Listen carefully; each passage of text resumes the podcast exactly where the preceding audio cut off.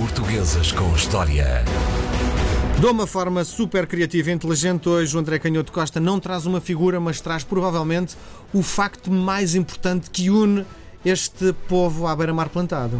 Sim, eh, a língua portuguesa. Eh, a história das línguas é não só um tema fascinante, é também um tema muito difícil, porque é daqueles temas que os cientistas sociais ainda discutem muito sobre, primeiro, o que é que explica esta divergência entre tantas línguas? Não é fácil, há, há, explicações que vão para o lado mais geográfico, que é a influência do meio, que depois vai fazendo diversificar costumes e, portanto, isso dá origem a línguas comuns, mas isso depois também não explica porque é que há eh, zonas de, do território, como por exemplo os Estados Unidos, que são muito diversas do ponto de vista eh, geográfico, mas que mantêm ao longo do tempo eh, a língua e, portanto, claro que nós sabemos que aí há uma origem política, claro. o que só prova que esta ligação entre a geografia e a, e a, política no que diz respeito às línguas, sobretudo quando olhamos uh, no, naquilo que os historiadores dizem que é o tempo longo, é, é muito complexa. Diz-me só uma coisa: uh, tu consegues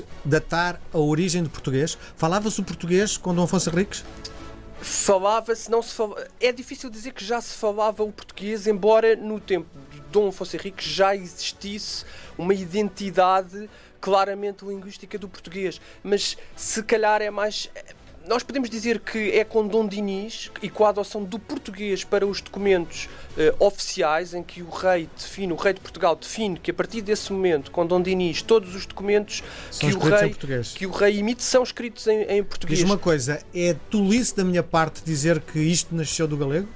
Não, não é, não é tolice. Se recuarmos, e então começando pelo princípio, como deve ser, se recuarmos uh, à origem mais antiga, aquilo que conseguimos dizer uh, com maior antiguidade sobre a origem da língua, nós podemos dizer que há de facto um fundo uh, galaico-português na, na, língua portuguesa. E porquê é que dizemos que é um fundo galaico-português? Porque esse fundo é, é, difuso. Nós sabemos que tem elementos do galego ou do antigo galego, mas nesse antigo galego uh, já coexistiam diferentes tradições linguísticas de povos muito antigos na Península Ibérica, anteriores pelo menos aos visigodos, às, inv às invasões germânicas, aquilo que nós dizemos que são as invasões bárbaras no, no século V, e até anteriores ao, ao, ao, Império Romano. Isso tem a ver com origens celtas, com origens com os iberos, com os lusitanos, que nós sabemos que ocupavam o centro de Portugal, mais ou menos uh, coincidente hoje com aquilo que é a Serra da Estrela e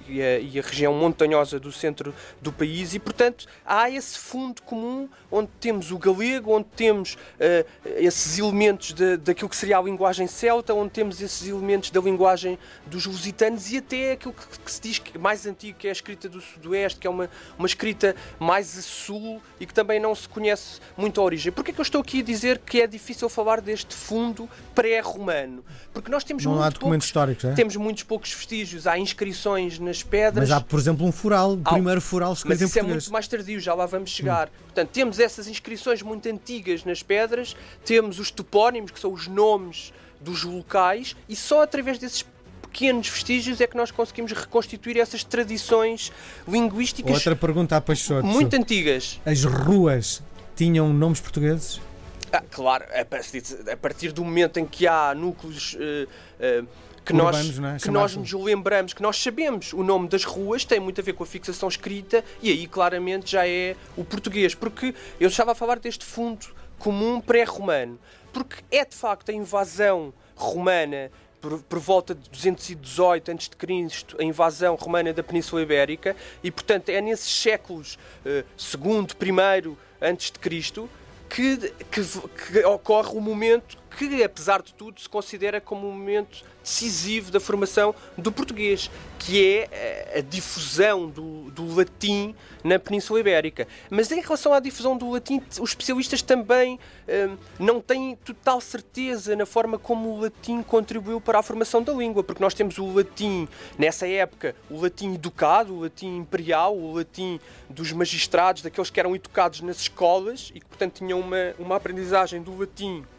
que era uma aprendizagem escolar e muito ligada à tradição escrita, aos grandes autores romanos, aos grandes poetas, aos grandes retóricos, e temos depois o latim, aquilo que se designou como o latim vulgar, que é o latim trazido pelos soldados, pelos comerciantes, pelos pequenos magistrados que vêm para estes confins do Império Romano e a Península Ibérica, e que é um latim que, que se vai, Bom, nós dizemos corrompendo, latim, é isso? se vai tornando vulgar. E portanto, é a partir deste latim, nós podemos dizer que é a partir deste latim eh, evoluindo, deste latim eh, corrompido e misturado com os dialetos dos povos que já estavam em Portugal, ou já estavam neste território que depois vem a ser Portugal, na Península Ibérica, é dessa mistura entre latim. Uh, quer o latim tocado imperial, quer o latim mais falado por, por, estes cidadãos do Império Romano, os soldados, os magistrados, os comerciantes, é desta mistura entre latim e dialetos locais dos povos locais que se vai formando lentamente o, o português. É engraçado porque até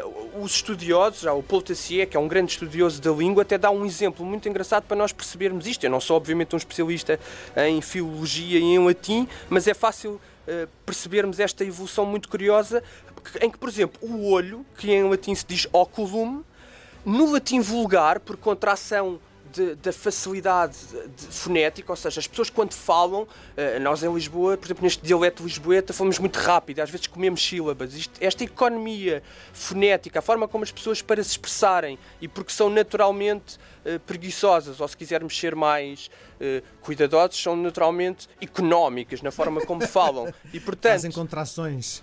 Querem poupar esforço e, portanto, Tás pronto. do, do Uh, passam, os, os, os, latinos, no seu latim vulgar, passaram a dizer óculo. E, e este cle, este, esta contração do oculum em óculo, este cle, nós conseguimos perceber que passou a lhe, e daí o nosso olho. E é muito interessante como nós aqui percebemos, através de uma palavra, como esta corrupção quase do latim. Dá-me lá exemplo de outra. Dá, dá origem ao português. É, assim de cor não te consigo dizer outra, mas há uma. Porque não me lembro bem da palavra latim, mas com orelha é muito parecido. Orelha? Com orelha é muito parecido, que vem do, da expressão aurícula e, portanto, há aqui uma, uma, uma contração muito, muito semelhante com esta aurícula. Então, e daí, do clã vai para a orelha. Tu estás-me a dizer que eh, nós éramos latinos preguiçosos e inventámos o português por causa disso. E éramos latinos, ou começámos a falar latim por influência, porque nós também somos os dialetos que não conhecemos tão bem e que também tiveram origem no português. Aliás, a gramática é um pouco a mistura, a gramática portuguesa, depois vai ser um pouco a mistura entre o dialeto uh, local essas estruturas gramaticais que não são muito bem conhecidas e, e, a, e, a, gramática latina, porque aí já há diferenças. Nestas palavras nós conseguimos aqui perceber muito bem uma linha condutora, mas na gramática já é, os saltos são mais, são mais difíceis também perceber, porque a gramática é uma coisa mais complexa e são também saltos mais decisivos, não é? Há uma diferença maior porque tem a ver com esse fundo dessas línguas que nós não conhecemos tão bem, porque não há inscrição, não há línguas escritas, não é por acaso que nós chamávamos esses povos bárbaros e, os, e aos latinos. Isto, enfim, é uma, uma grande polémica na história e hoje cada vez mais sobre isto, mas a verdade é que nós tendemos a dizer que os civilizados são os romanos porque tinham escrita, tinham a língua, fixavam a língua de forma escrita. E, portanto, eh, como esses, esses povos mais antigos não tinham essa cultura escrita tão desenvolvida, é muito difícil hoje reconstituir. A verdade é que já falámos depois desta, desta influência do latim, uh, essa fusão entre o latim vulgar e o galaico português vai dar origem aí sim, de facto, ao português. E quando nós lemos, já depois de, de Dom Dinis ter fixado o português como língua oficial, mas pouco depois, quando nós lemos a crónica de Fernão Lopes, uh, sem nenhuma adaptação, escrita por, por Fernão Lopes um, já no século XV, uh, e, e, portanto estamos a falar de 1430, 1440, já, enfim, um, quase um século depois de Dom Dinis, mas a verdade é que quando nós lemos a crónica de Fernão Lopes, é um português que qualquer qualquer português de hoje consegue perceber e portanto nós eh, percebemos aí que há um fundo já muito fixado na, na língua portuguesa e em que há um, uma identidade uh, já, já claramente diferenciada, quer do castelhano, quer de outros dialetos da Península Ibérica, quer, sobretudo, do latim. E depois, no século XVI, no tempo de Camões, e isso é muito curioso, é precisamente quando a língua portuguesa, e no, naquilo que todos nós sabemos também que é o Renascimento e que é um movimento humanista de recuperação daquilo que são as tradições, um, a evolução das expressões humanas, há de facto um, uma, um grande interesse por estudar a gramática portuguesa, por fixar a gramática portuguesa, a ortografia, a preocupação com o correto ensino. O João de Barros, que é um autor do Renascimento português, vai dizer que era um problema porque havia escovas e não havia nenhum cuidado com a língua e dizia-se, portanto, qualquer idiota eh, que não, muitas vezes, sem ser aprovado nos costumes, podia pôr escola de ensinar meninos. E é curioso como isto é aqui que nós vemos a, o início da preocupação com escrever, falar corretamente, saber o que é o português. Mas depois também chegamos a Fernando Pessoa e terminamos com isto e é preciso nós não nos esquecermos, até a propósito desta polémica quente do acordo ortográfico, que a linguagem fez para que nos sirvamos dela, dizia o Fernando Pessoa, não para que a sirvamos a ela. Diz lá uma coisa, se tivéssemos que ilustrar a nossa conversa com uma música, o que é que tu escolherias? Uh, não sei se assim assim de repente, se calhar escolhi uma música do Chico Buarque, que é um, uma evolução extraordinária do português, uh, num outro espaço geográfico. E, e, e costuma dizer-se que é o português com açúcar. Muito bem. Grande abraço, até para a semana. Até para a semana.